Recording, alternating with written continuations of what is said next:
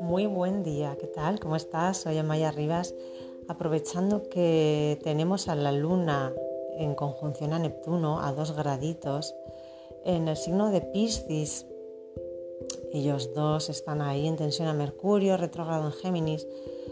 Es un momento como para desconectar a nivel mental, de verdad. No es un día para tomar decisiones importantes, eh, es más bien para descansar, para tomártelo de relax.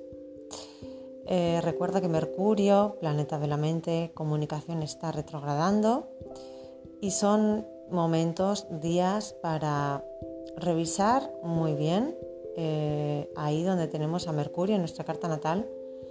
Nos va a hacer hacer un repaso y observar bien antes de tomar decisiones importantes. Eh, nada, te recuerdo que puedes visitar mi página web www.mayarribas.com para estar al tanto de los nuevos servicios que vas a poder disfrutar. Que tengas muy feliz jueves.